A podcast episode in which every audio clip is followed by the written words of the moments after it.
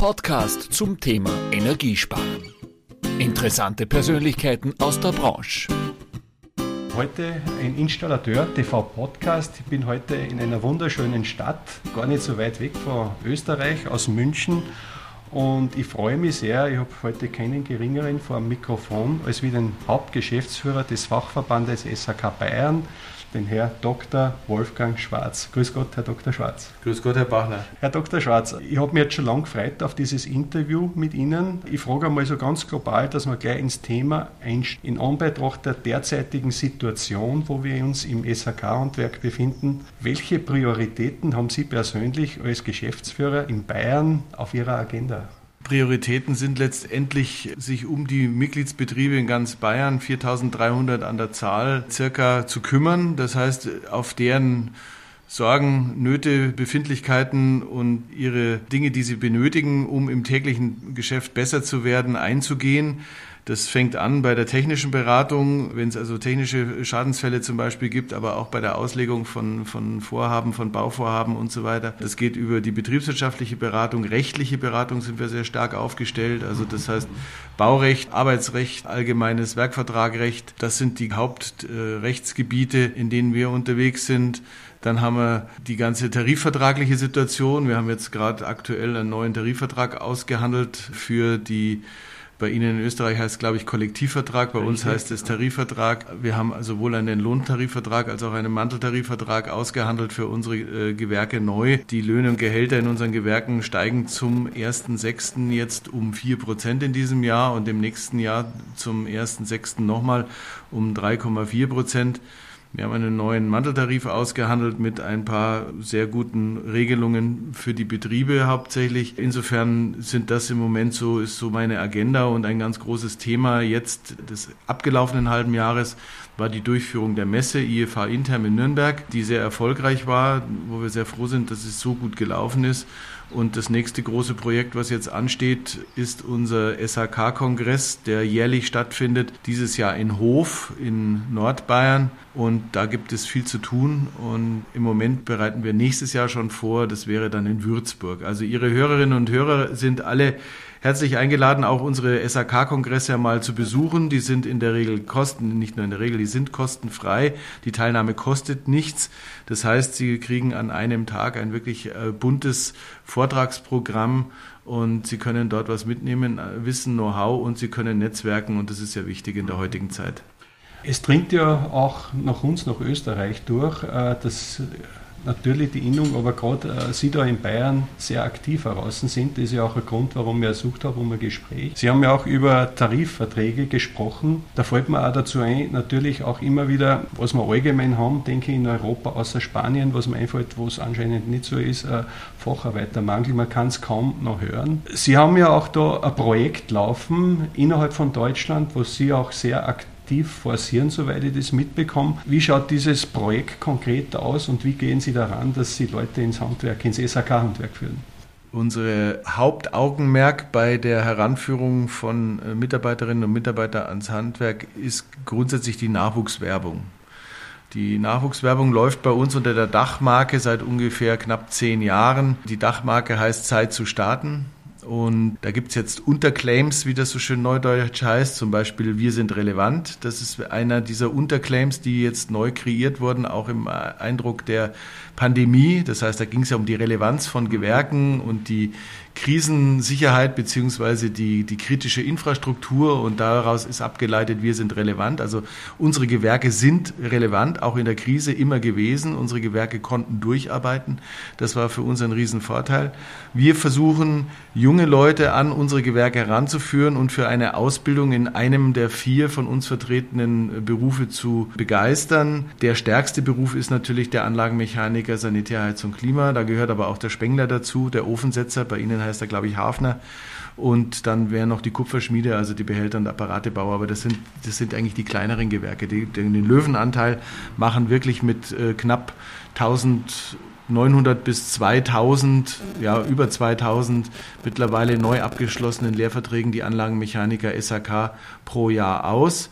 Das heißt, der Lehrlingsbestand in Bayern ist zurzeit liegt bei knapp 7000 in allen dreieinhalb Lehrjahren. Und jedes Jahr fangen ungefähr zur Zeit 2400 neue Lehrlinge an, die dann entsprechend auch sich dafür entschieden haben, eine Lehre in unseren Gewerken zu beginnen. Wir sind ganz stolz auf diese Aktion, weil die hat sich in den letzten zehn Jahren ihres Bestehens für uns sehr ausgezahlt. Wir haben es geschafft, gegen den Trend und gegen die Demografie. Demografie heißt ja, dass es immer weniger junge Leute gibt. Wir haben es geschafft, gegen den Trend ein Wachstum zu generieren, was die neu abgeschlossenen Lehrverträge betrifft, von ungefähr plus 20 Prozent. Von 2009 bis 2022 haben wir fast 20 Prozent mehr neue abgeschlossene Lehrverträge. Das ist also schon ein, ein, ein Wort, dass man sagt, man hat es geschafft als unterstützende Maßnahme. Wir wissen, dass natürlich nicht nur das auf unsere Werbemaßnahme äh, zurückzuführen ist, das bilden wir uns nicht ein, aber wir haben das natürlich unterstützt, dass die Betriebe, dass überhaupt die jungen Leute an die Betriebe herangeführt werden, beziehungsweise darauf aufmerksam gemacht werden. Wir haben da mannigfaltig auch die Social Media mit eingesetzt. Wir sind zum Beispiel präsent nur in Bayern mit unserer Kampagne in Snapchat.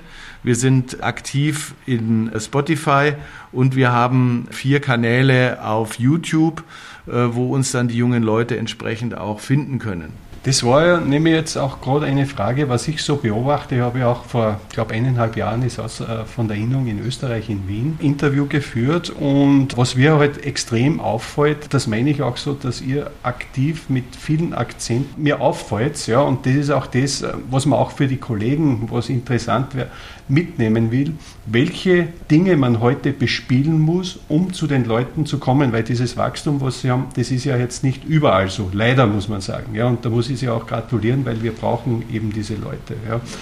Wie viele Leute stehen da bei Ihnen dahinter und werden da diese, zum Beispiel jetzt diese Social Media, die ja extrem wichtig gerade für die jungen Leute sind, äh, bei Ihnen von eigenen Leuten auch äh, bespielt, die das da machen oder, oder wie, wie sind Sie da aufgestellt intern?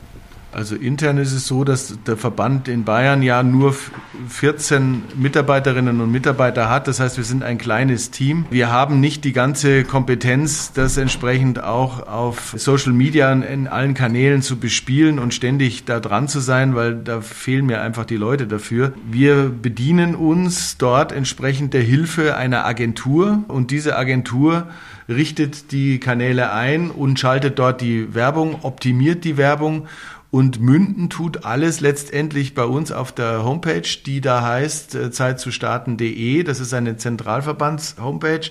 Und von dort aus findet man dann auch in, zu den bayerischen Betrieben und über die Postleitzahlensuche Betriebe in Bayern, die auch entsprechend Ausbildungsplätze anbieten. Wir im Haus selber haben nur eineinhalb Personen, die sich mit der Pflege des Internetauftritts bei uns entsprechend auskennen und auch entsprechend das selber betreiben. Das ist bei uns die Homepage haustechnikbayern.de. Da finden Sie auch die ganzen Informationen, auch zur Zeit zu starten und so weiter.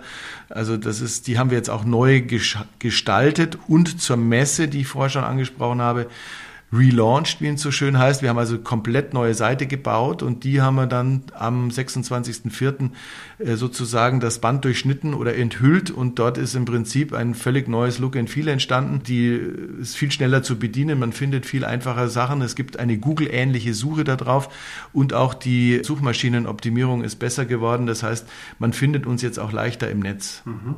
Ich mache einen kurzen Link auch, äh, weil es schon unmittelbar auch immer wieder in Diskussionen zusammenhängt. Ich gehe jetzt nicht im Detail auf Förderungen ein. Ich glaube, der Dschungel, der ist zu groß, aber generell würde mich Ihre Meinung interessieren. Die Innung ist ja unheimlich wichtig, sage ich auch, Dinge und Themen durchzusetzen, auch was, äh, sage ich einmal, Politik betrifft, auch was Förderwesen betrifft. Und in unseren Diskussionen diskutieren wir immer wieder äh, auch, man hat momentan sehr, sehr viele Förderungen. Es ist wie ich so raushöre, oft sehr, sehr schwierig, auch weil der Handwerker ist ausgebucht, dass er diese Förderungen auch ausfüllen kann und das vor allem richtig aus, dass halt mit einem Wort sehr viel Bürokratie auch dahinter steht. Und zum anderen, dass man also das Gefühl oft hat, korrigieren Sie mich bitte, dass momentan aufgrund dieser Krise, die wir haben, so viel da ist, aber das gar nicht irgendwo in der Politik in der Form realisiert wird, dass jetzt zwar Solar, Wärmepumpe und das alles gefördert wird, aber dass der Handwuchs eigentlich die Basis ist, ja, das, was wir brauchen, damit das auch alles umgesetzt werden kann. Meine Frage an Sie konkret ist es, Was können Sie da bezwecken als Innung oder was bezwecken Sie, dass die Politik auch merkt, wir brauchen für die Umsetzbarkeit auch das Handwerk? Das ist eine gute Frage. Wir haben also seit Jahren, eigentlich seit Jahrzehnten, ich überblicke jetzt in meiner Tätigkeit über 20 Jahre in diesem Verband, immer darauf hingewiesen, dass die Nummer eins zur Umsetzung einer Wärmewende oder Klimawende oder wie Sie es immer bezeichnen wollen, ist die Nummer eins in der Umsetzung sind unsere Handwerke. Mhm, mhm. Das ist eben der, der Anlagenmechaniker oder der Installateur, Heizungsbauer. Letztendlich ist es aber auch der, der, der, der Ofensetzer zum, und zum Schluss ist es dann auch der nicht nur zum Schluss, sondern auch ist es der Spengler, der dann eine Metallfassade auch dämmt und entsprechend ein Dach so dämmt und ausführt, dass es entsprechend wärmedämmend wirkt. Insofern sind wir schon die Gewerke, die neben dem Bau Hochbaugewerbe, die Gewerbe, die dort entsprechend an der Umsetzung der, der, der früher hieß es Wärmewende, entsprechend mitarbeiten bzw. maßgeblich beteiligt sind. Wir haben die Politik immer darauf hingewiesen, dass es gilt, gerade nach Fukushima 2011, dass es gilt, möglichst schnell jetzt hier etwas zu tun. Das hat man in der Politik leider, weil man andere Prioritäten gesetzt hat, aus unserer Sicht falsche Prioritäten gesetzt hat, hat sich sehr stark auf den Verkehr äh, konzentriert und auf andere Nebenkriegsschauplätze aus unserer Sicht hat man sich da rausgezogen und hat eigentlich unsere Gewerke total ignoriert. Wir haben seit über 15 Jahren gesagt, wir brauchen eine Verdopplung der Modernisierungsquote, wenn wir irgendwelche Klimaziele, die vorgegeben sind mit 2030, 2040, 2050 erreichen wollen, müssen wir relativ schnell sein und müssen anstatt den 600.000 Wärmeerzeugern, die in Deutschland jährlich ange, äh, eingebaut werden, über eine Million einbauen. Mhm. Und das hat man lange Zeit seitens der Politik komplett ignoriert und hat gesagt, nein, wir können niemanden zwingen, es zu tun. Und insofern können wir es maximal fördern. Und die Förderung war in den ersten Jahren relativ bescheiden. Jetzt hat man die Fördertöpfe massiv äh, aufgemacht, auch noch jetzt vor der, äh, vor Corona, auch noch vor Ukraine-Konflikt oder Krieg, man das massiv aufge, aufgestockt. 2020 ist es in Kraft getreten, also es war noch vor Corona. Es gibt ausreichend Förderungen, es gibt auch im großen Stil Förderungen, das ist äh, alles unbestritten. Nur jetzt sind natürlich keine Leute da, die es umsetzen können äh, oder nicht genug Leute da. Das größte Hemmnis aus meiner Sicht ist nach wie vor aber auch der Endkunde, der nicht genau weiß, was er will. Weil wenn sich der Endkunde endlich mal entscheiden würde, ob er jetzt, was er jetzt will, will er einen neuen Gaskessel, will er einen Ölkessel, will er die Wärmepumpe äh, oder will er einen, einen Pelletkessel oder eine Hackschnitzelheizung, das muss halt der Kunde vor, vorher mal wissen. Unsere Betriebe beraten, so gut sie können, aber auch die Beratungskapazitäten sind natürlich auch begrenzt. Aber sie tun es natürlich, aber wenn sich der Kunde ein halbes Jahr nicht entscheidet, weil er nicht weiß, was er machen soll, weil es ja auch zugegebenerweise schwierig ist, was man machen soll, dann wird das alles in Stocken geraten und das haben wir jetzt gerade. Und es ist auch unfair unserer Branche gegenüber jetzt zu sagen, äh, ihr müsst schneller sein und ihr müsst mehr sein. Jahrelang hat man uns am ausgestreckten Arm sozusagen verhungern lassen und jetzt möchte man, dass alle Kapazitäten nur noch in die Wärmewende, also in die Haus äh, Heizungssanierung oder Renovierung reingehen. Das funktioniert so nicht. Wir arbeiten mit lebendem Material, wir, wir arbeiten mit dem Kapital unserer Betriebe und das sind letztendlich Menschen und diese Menschen kann man nicht rumschubsen und heute hier und morgen da, sondern man muss langfristig den Aufwuchs fördern, man muss Nachwuchswerbung, hatten wir gerade besprochen, betreiben, dass von unten was nachkommt und diese Leute sind qualifiziert, das sind tolle Handwerkerinnen und Handwerker, aber da kann man nicht heute rein in die Kartoffeln und morgen raus aus den Kartoffeln. Spiegelbildlich Beispiel wäre zum Beispiel jetzt die Sanitärgeschichte. Der Staat hat jetzt, weil ihnen das Geld ausgeht anscheinend, anscheinend äh, die Förderung von Generationenbädern, das KfW-Programm eingestellt. Das ist schizophren ja. hoch drei. Ja. Wir, äh, wir haben eine alternde Gesellschaft. Wir brauchen im Jahr über eine Million seniorengerechte oder generationengerechte Bäder und jetzt stellt man die Förderung ein. Man hört einfach da nicht zu oder man hört zu, aber man hat kein Geld oder man gibt das Geld an anderer Stelle aus. Herr Dr. Schwarz, das war ja genau das, auf was ich abziehen wollte, weil was ich sehe, also es wird sehr viel getan innerhalb der Innung, auch für die Partnerbetriebe, aber oft hat man wirklich von außen das Gefühl, man will es nicht hören. Ich komme nochmal zurück, genau über die Thematik, die Sie gesprochen haben. Wir haben das ja alles miterlebt mit den Förderungen. Viele der Hersteller, auch bei fast jeden namhaften Hersteller CEO und sagen fast alle einheitlich, die Förderungen sind einfach zu kurz und nicht nachhaltig. Ja, weil wenn es es gibt, äh, die Anträge und bis das es soweit ist, läuft sie wieder aus. Es ist eigentlich Stress pur, was aufs Handwerk gemacht wird. Ihrer Meinung nach, wie lange sollten so Förderungen, äh, sage ich, generell nachhaltig angelegt werden, um das auch nachhaltig erstens einmal den Firmen eine Sicherheit zu geben, wenn sie investieren. Natürlich soll man nicht alles auf einer Förderung aufbauen, aber es gehört natürlich dazu, damit da die Klimaziele auch umgesetzt werden können. Was ist da Ihre Meinung dazu? Ja, also Förderprogramme sollten so langfristig wie möglich sein.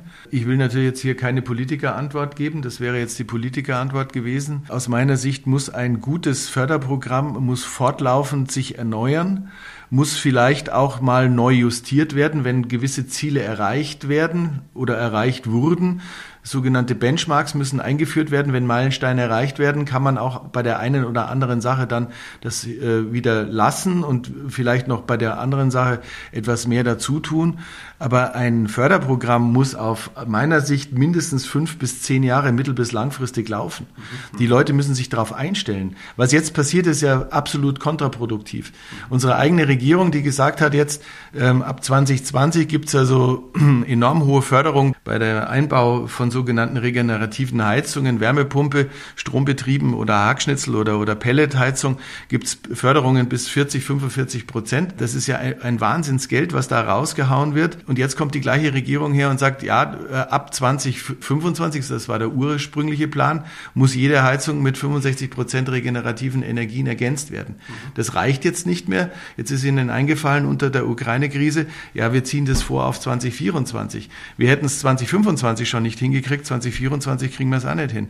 Unsere große Befürchtung ist jetzt, dass wenn es dann 2024 sowieso Pflicht wäre, dass dann die Förderung schon wieder endet, äh, weil was gesetzlich sein muss, wird schon, darf schon nicht mehr gefördert werden. Ja, das ist also schizophren hoch drei.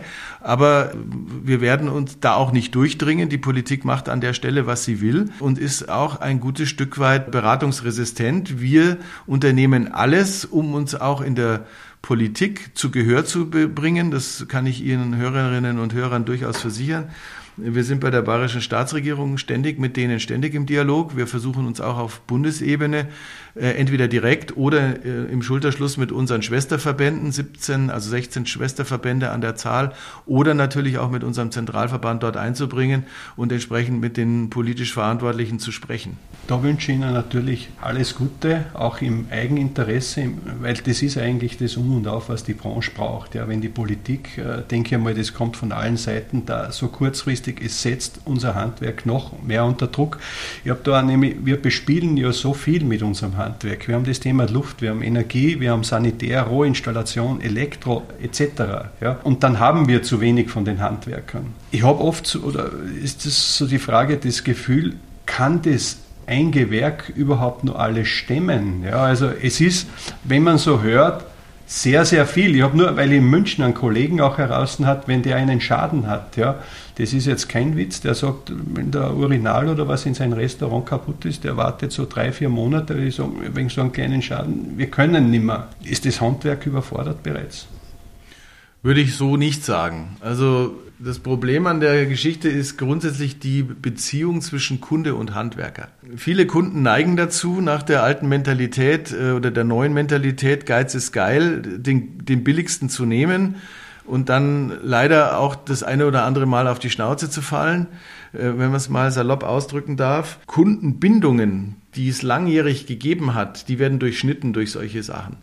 Und wenn jemand einen Handwerker seines Vertrauens hat und da die Bindung über Jahre hinweg besteht, fünf Jahre, zehn Jahre, zwanzig Jahre, dann kommt auch der Handwerker, um Kleinreparaturen auszuführen. Wenn ich natürlich äh, mir die gelben Seiten oder das Internet nehme und schaue über das örtliche, wer ist, wer steht vorne im Alphabet und wen nehme ich und der macht mir dann auch noch irgendwie ein unmoralisches Angebot, weil, weil der viel günstiger ist als die anderen dann sollte ich mich ja schon mal als Kunde fragen, warum ist der so viel günstiger? Günstig und preiswert sind immer zwei Paar Stiefel und der ist dann vielleicht billig, aber er ist nicht preiswert. Und äh, umso länger man eine Kundenbeziehung im Handwerk aufrechterhält, wir sagen zum Beispiel unseren Handwerkern, schließt Wartungsverträge ab mit euren Leuten, mit euren Kunden. Wartungsvertrag ist, ist der Dreh- und Angelpunkt. Wenn ich mit dem, wenn ich den einmal im Jahr oder meinetwegen auch nur alle zwei Jahre dort ins Haus komme, dann sehe ich ja nicht nur den Heizungskeller, sondern dann muss auch mal der, der Wasserhahn ausgetauscht ausgetauscht werden oder dann muss irgendetwas anderes an der Installation geändert werden und man kann auch vielleicht einmal den einen oder anderen Kollegen äh, empfehlen, nicht aus demselben Gewerk, aber zum Beispiel einen Elektriker oder was auch immer. Da gibt es ja auch äh, Kooperationen, äh, Netzwerke Neudeutsch, äh, mit die man, derer man sich bedienen kann. Und umso langfristiger solche Kundenbeziehungen sind, desto eher kriegt man auch einen Handwerker her. Und Ihr Beispiel aus München ist ja ein schlagendes Beispiel. München hat ja wahnsinnig viele andere Probleme. München sind, gibt es wenig Kunden, die immer wieder denselben Handwerker beauftragen. Die versuchen ja immer äh, Preishopping und der ist günstiger und der ist schöner und der hat die bessere Homepage. Das sind aber nicht die besseren Handwerker unbedingt. Das muss nicht so sein. Kann natürlich so sein, muss aber nicht so sein. Und München hat ein Riesenproblem. Äh, das Verkehrproblem in München ist riesig. Es gibt mittlerweile Kunden in München, die lange auf einen Handwerker warten müssen, weil sie einfach für die Monteurwegen keine Parkplätze äh, bereitstellen und die Stadt München so irrsinnig ist und überall Parkverbote erlässt. Und dann, wenn der Handwerker rauskommt, hat er 35 Euro Strafzettel am Auto, obwohl er einen Handwerkerausweis hat. Kann ich nur bestätigen bei der Herfahrt hier, dass das sehr, sehr lange Wege zeitlich sind. Ja. Ich komme ein bisschen mit dem Link auch zur Messe. Sie haben schon angeteasert. Ja, ich habe auch mit dem Stefan Seitz einmal einen Podcast gehabt und über Clubhouse diskutiert mit den Anlagenmechanikern. Und auch in Österreich haben wir jetzt die Webuild hinter uns und es stehen wieder Messen an. Man ist eigentlich in das Thema eher, sage ich auch von den Veranstaltern, negativ reingegangen nach dieser Pandemie. Jetzt war die IFH in Nürnberg, wo ich auch persönlich oben war. Und wie hat sich diese Messesituation Ihnen gegenüber dargestellt und wie sehen Sie das so in Zukunft? Wird sich das erholen? Was hat man da mitgenommen aus der Pandemie? Äh, wie sehen Sie das? Ich sehe das extrem positiv. Ein österreichischer Politiker hat einmal gesagt, wir waren zum Erfolg verurteilt und das war es wirklich in diesem Fall. Wir hatten wir mussten kurz vor Weihnachten 2021 entscheiden, ob wir die 22er Messe machen oder nicht. Und äh, wir haben uns beraten, äh, Kollegen und ich, und ich habe immer gesagt, wir machen diese Messe und wir stehen das durch und wir werden es erleben, dass die Zahlen sinken und sie sind gesunken und sie sind Gott sei Dank so gesunken wie prognostiziert. Insofern hatten wir ein Riesenglück und was uns in die Karten gespielt hat, ist einfach dass die Leute einfach Lust auf Messe hatten. Die wollten sich wieder treffen, die Leute wollten wieder rausgehen, die wollten ihre Kollegen treffen, die wollten die Aussteller besuchen, die wollten ihren persönlichen Ansprechpartner bei der Firma X oder Y entsprechend vor Ort treffen, sie wollten sich mit dem austauschen, die wollten einfach, und wenn es nur war, einfach mal zu fragen, wie geht's dir, wie waren die letzten zwei Jahre für dich? Die Leute waren einfach, ja, die hatten Lust auf Messe, die wollten rausgehen. Ich zitiere Schlagzeile jetzt hier aus der letzten Veröffentlichung einer, einer Print Printmedia mit Vollgas ins Messejahr. Wir sind also mit Vollgas gestartet. Äh, wir sind mit, äh, mit großem Esprit gestartet und mit extrem großen Erwartungen und die wurden mehr als erfüllt, übererfüllt. Wir sind besucherseitig, haben wir fast an das Vorniveau der Vorveranstaltungen mit angeknüpft, in Schlag, Schlagweite sozusagen, äh, wo wir noch Ausbaukapazitäten gehabt hätten. Das wäre also an der Anzahl der Aussteller. Da haben, haben wir einige federn lassen müssen, sind aber sehr positiv gestimmt, dass aufgrund des guten Erfolges oder sehr guten Erfolges der jetzigen Durchführung in 2024, da werden wir wieder Ende April sein, 23. bis 26. April 2024, wieder in Nürnberg, haben wir wieder neue Zusagen auch von der Sanitärseite, die teilweise etwas schwach aufgestellt war, werden wir da wieder mehr Zuspruch haben. Und insofern sind wir ganz guter Dinge, dass wir das entsprechend in der Zukunft äh, wieder eine super Messe machen werden, genau wie diese Messe war. Und was uns besonders freut ist, Sie hatten den Herrn Seitz, Messe Frankfurt angesprochen, ist ja in der Branche auch kein Unbekannter mit seiner ISH. Was uns natürlich freut, dass wir sozusagen die Lokomotive waren jetzt für das beginnende Messejahr der SHK-Messen. Als nächstes kommt Essen, dann kommt Hamburg, Get Nord Und dann kommt schlussendlich äh, 2023 im März äh, kommt die ISH und dann beginnt der Reigen von vorne. Also wir waren jetzt die Lokomotive und wir haben wirklich unser Möglichstes getan, hier den Zug auf Schwung zu bringen. Das haben wir getan und wir hoffen, dass der Schwung dann für die anderen entsprechend weiter bleibt und sich fortsetzt. Und glauben Sie, hat sich bei der Messe auch was verändert, was die Digitalisierung betrifft, dass da sowieso Hybrid-Messen weitergefahren werden oder wird das alles so bleiben, wie es ist? Grundsätzlich ist so, dass nicht so bleibt, wie es ist. Das wissen wir ja alle. Das hatten wir vorher schon bei der Nachwuchswerbung. Äh, auch die ist digitaler geworden. Nur ein kurzes Beispiel. Früher haben wir Nachwuchswerbung im Radio gemacht, weil die Jugendlichen nach der Schule Radio gehört haben. Heute schauen sie alle in ihr Handy. Also wir müssen uns ändern. Messe wird sich, die Präsenzmesse wird sich ergänzen, sie wird sich nicht grundlegend ändern, weil die Leute, das haben wir gelernt, die Leute wollen einfach persönlicher, einen persönlichen Kontakt und der ist durch nichts zu ersetzen. Der ist durch Handyspielereien, Digitalisierung und so weiter nicht zu ersetzen. Es geht aber nicht um einen Ersatz, sondern es geht um eine Ergänzung und da werden wir Messekonzepte erleben, wo im Prinzip, wenn man auf dem Messestand steht, sich zum Beispiel an, über einen QR-Code oder was es dann auch immer oder Augmented Reality oder was es immer so gibt, dann entsprechend in einen digitalen Showroom mit einwählen kann, sozusagen einen digitalen Rundgang macht, ergänzend zu dem äh, Shop, den man jetzt oder dem Aussteller, den man jetzt gerade besucht hat. Ich glaube, es gibt, wird ergänzende Angebote geben die wird es sicherlich geben, die gab es auch dieses Mal schon. Mhm.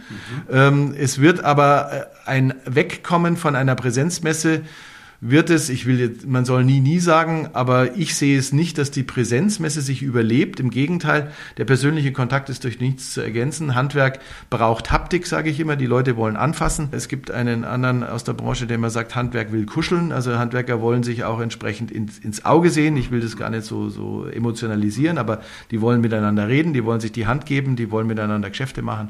Das ist das, was das Handwerk will. Und das bedienen wir mit der Präsenzmesse. Ergänzung ja, Ersatz nein. Aber das ist ja eigentlich was Positives, was man nach der Pandemie lernt, weil es war ja wirklich Katerstimmung und man hat vermutet, dass das nicht mehr so sein wird und haben wir ja gemeinsam miterlebt. Und ich glaube, auch Hersteller waren verunsichert ja. Äh, und ich glaube, hoffe auch, dass bei den nächsten Messen Essen, wie es gesagt haben, geht Nord und dann natürlich Leitmesse, ISH, da wieder die Firmen alle präsent sind, weil es einfach gut für unsere Branche ist. Ja. Auf jeden Fall. Ja, ich habe dann auch noch ein Thema geschnitten, wo Sie sich auch ganz stark positioniert haben, soweit ich das hinter den Bergen in Österreich mitbekommen habe.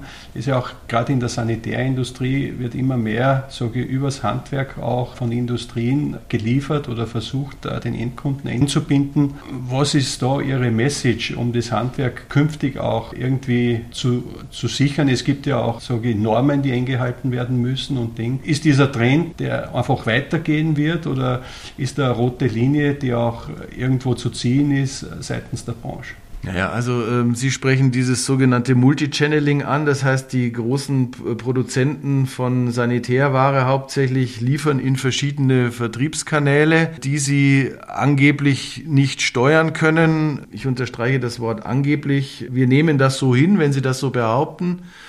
Wir ermutigen die uns angeschlossenen Handwerkerinnen und Handwerkern am professionellen Vertriebsweg festzuhalten. Das heißt, nur Material zu kaufen, was sie entsprechend über den Fachgroßhandel erworben haben. Als in der Hauptsache, es gibt auch natürlich auch andere Hersteller, die vielleicht nicht über den Fachgroßhandel liefern, aber zumindest sehr handwerksfreundlich dann entsprechend auch sind. Auch solche Sachen soll es geben, aber drei Viertel der Ware geht nach wie vor oder 80 Prozent der Ware geht über den dreistufigen oder professionellen Vertriebsweg und das soll auch gerne so bleiben. Wenn es dann entsprechend Industriefirmen gibt, die anderweitig liefern in Baumärkte oder in Online-Portale oder sonst wohin, dann können wir das nicht verhindern. Das ist kartellrechtlich nicht äh, zulässig. Das wollen wir auch nicht verhindern. Wir sagen Ihnen aber klipp und klar, dass wir natürlich auch es genau ein Augenmerk drauf haben, wer ständig fremd geht. Das ist einfach so, auch wenn sie das immer offen sagen und offen zugeben, dass sie dann auch an mehrere Kanäle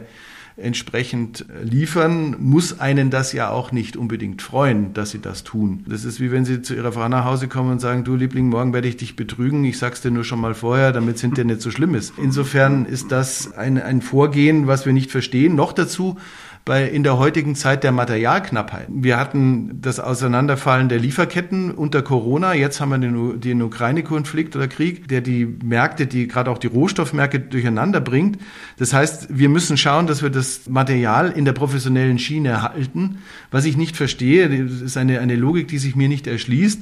Das wenige Material, was den Herstellern auch noch zur Verfügung steht, Rohmaterial, wird dann noch so aufgeteilt mit der Gießkanne in verschiedene Kanäle, äh, damit dann im professionellen Vertriebsweg, den sie ja angeblich alle wollen und fördern wollen und beschwören, dass der wichtig ist, dort kommt dann weniger Material an, weil sie es dann auf fünf andere Kanäle noch mit aufteilen. Also dann sollen sie sich halt beschränken und das Material, was sie haben, in den professionellen äh, Vertriebsweg ein, einmünden lassen. Also Sie werden da auch weiter seitens der Innung sehr stark darauf achten, dass man da wie Sie so schön sagen, die Braut bedient, mit der man eigentlich auch vorgibt, zusammen zu sein. Ja, genau. Ja. Bevor ich zu meinen letzten Fragen komme, die Sie mir dann bitte aus dem Bauch beantworten, habe ich noch eine persönliche Frage an Sie, Herr Dr. Schwarz. Glauben Sie eigentlich noch, dass der Klimawandel möglich ist? Oder wenn ich jetzt so schaue, dass eigentlich 20 Prozent nur oder wir da in Mitteleuropa alles tun, ja, oder den Großteil tun, dass was passiert, aber ich tue es einmal überschlagsartig, 80 Prozent äh, eigentlich gar nicht darauf achtet, müssen wir in Zukunft nicht mehr über eine Klimaanpassung sprechen? Wie ist da Ihr Gefühl? Ja, das ist eine sehr schwierige Frage. Deutschland ist global für zwei Prozent des CO2-Ausstoßes zuständig. Wir versuchen in Deutschland immer die Welt zu retten. Äh, insofern ist es schwierig, mit zwei Prozent 98 Prozent zu wuppen. Es gibt sehr kluge Ökonomen, die haben schon vor zehn Jahren gesagt, umso mehr die reichen westlichen Staaten in, oder wenn Sie zum Beispiel nur die Europäische Union nehmen, umso mehr, umso weniger Energie die nachfragen auf den Weltmärkten, desto billiger wird, weil die Nachfrage sinkt, wird der Preis auf den Weltmärkten. Das heißt, diejenigen, die großen Energiehunger haben, werden dann sich noch mehr bedienen und werden zu günstigeren Preisen noch mehr Energie kaufen und noch mehr Energie verschleudern, auf gut Deutsch. Ich bin da teilweise wirklich auch bei dem Ansatz, dass man sagt, man muss dieses Problem kann man nur global angehen. Da muss man mit Sicherheit vieles noch dafür tun, dass das global global angegangen wird das Problem, weil wir alleine werden es nicht lösen. Wir machen nur unsere Wirtschaft kaputt, wenn wir die Preise ständig erhöhen und sich keiner mehr leisten kann. Dann wird unsere dann würgen wir unsere Wirtschaft ab. Transferleistungen kann man sich nicht auf Dauer ewig leisten in einem Staat und äh, wir müssen in einer in einer gewissen Bandbreite Seite mit Sicherheit auch weiterhin Energie einsetzen, um die Wohlfahrt unserer Volkswirtschaft aufrechtzuerhalten, weil wenn die den Bach runtergeht, dann äh, ist keinem gedient. Mhm. Insofern, so schmerzhaft wie das ist, müssen wir schon schauen, dass wir eine Klimawende äh, herbeiführen, die es immer noch möglich macht, in diesem Land gut zu leben und auch Eigeninitiative zu entwickeln und Geld zu verdienen. Das heißt, die Handwerker müssen weiter Geld verdienen können und sie müssen auch damit Geld verdienen können, mit, wie sie es am besten können, nämlich mit neuen Heizungen oder mit neuen Bädern und so weiter und so fort. Aber nur generell nochmal, müssen wir da nicht eher so ehrlich sein, dass wir sagen, wir müssen inzwischen schon von einer Klimaanpassung sprechen, wie wir mit diesem Klima umgehen. Ja klar, also wir müssen uns natürlich dem Klima anpassen. Das Klima ist auch größer als die Menschheit. Die, der Erde ist es letztendlich egal, wer auf ihr lebt. Das wird, wir werden uns immer an, die, an das Klima anpassen müssen. Dass wir es nicht befeuern sollen, dass wir zusätzlich jetzt Energie verschwenden, das ist, steht, ist unbestritten und aus meiner Sicht auch unbestreitbar. Aber wir müssen mit Maß und Ziel dafür sorgen, dass auch die kommenden Generationen, ich habe selber Kinder, dass die die auch noch auf der Welt leben können und das halbwegs in einer zumutbaren Umgebung. Wenn Sie sich alleine nur anschauen, was in der Ukraine derzeit los ist, wenn Sie bei uns die Feinstaub- und die Umweltdiskussionen hören, da greifen Sie sich an den Kopf, was da täglich an, an Umweltsünden begangen wird und, und, und wir versuchen dann mit Feuerungsverboten für irgendwelches stückige Holz dann äh, die Welt zu retten. Das wird so nicht funktionieren. Und trotzdem denke ich, dass es immer gut ist, einen Wirtschaftsmotor zu haben, der es vorzeigt, wie es geht. Denn das ist ja, glaube ich, die Hoffnung, die auch immer wieder bleibt. Ne? Ich darf Ihnen noch drei Fragen Fragen stellen zum Podcast. Sind Sie bereit? Ja, gerne. Das hat mich in meiner 23-jährigen Tätigkeit am meisten geprägt.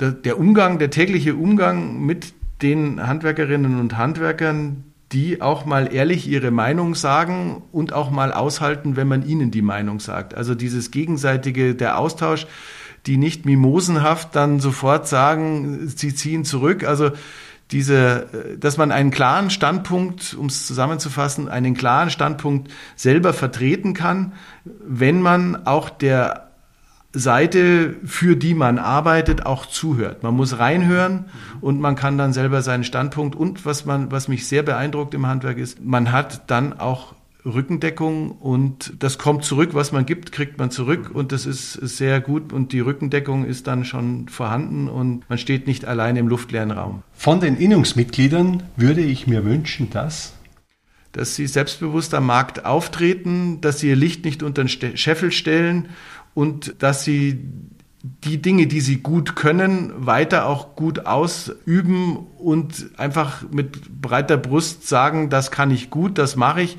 und sich möglichst wenig auf Experimente einlassen, die oftmals kurzwellig sind und kurzlebig sind und dann manchmal auch in die Hose gehen. Also lieber die Stärken stärken, als versuchen, an den Schwächen rumzudoktern. Und jetzt die letzte Frage, sehr persönliche. Ich glaube, sie wird sehr schwierig sein oder auch nicht. Dieses Heizsystem würde ich mir persönlich bei mir zu Hause derzeit einbauen.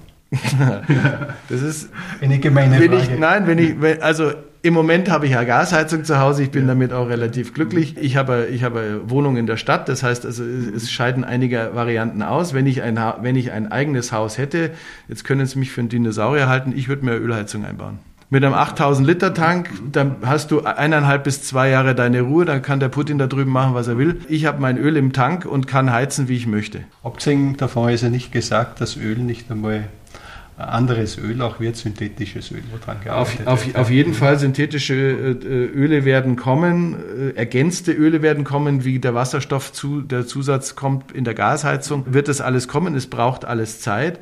Aber das war natürlich jetzt, Sie hatten mich ja ein bisschen auch, äh, wie man bei uns sagt, hinterfotzig gefragt. Also insofern mit einem zwinkernden Auge würde ich sagen, ich würde mir heute wirklich eine Ölheizung einbauen oder eine, eine Pelletheizung. Wichtig wäre für mich ein eigener Tank, wo ich bestimmen kann, wann ich den fülle und zu welchem Preis ich ihn fülle. Also mit einem Wort, dass Sie auch mal offline sein, besser auf Lager haben und nicht ständig online. Das ist richtig und das sehe ich das große Problem bei der Wärmepumpe, mhm. dass eben die Wärmepumpe zwar strombasiert ist, aber äh, mir bis heute keiner schlüssig erklären kann, wo der ganze Strom herkommen soll für die Wärmepumpen, wenn wir dann auch noch alle elektrisch Auto fahren wollen und jeder mittlerweile zwei Handys hat. Mhm. Dr. Schwarz, es war mir halt echt eine Freude. Ich weiß, Sie haben es sehr, sehr eilig. Wir haben jetzt auch ein bisschen überzogen, aber ich, es war mir wichtig, Ihnen diese Fragen zu stellen. Danke, dass Sie sich Zeit genommen haben. Ich wünsche Ihnen weiter viel Energie und Kraft. Sie haben eine Riesenverantwortung für die Branche, ja, dass Sie weiter gesund bleiben, für Familie und alles und dass wir uns bald wieder sehen. Dankeschön.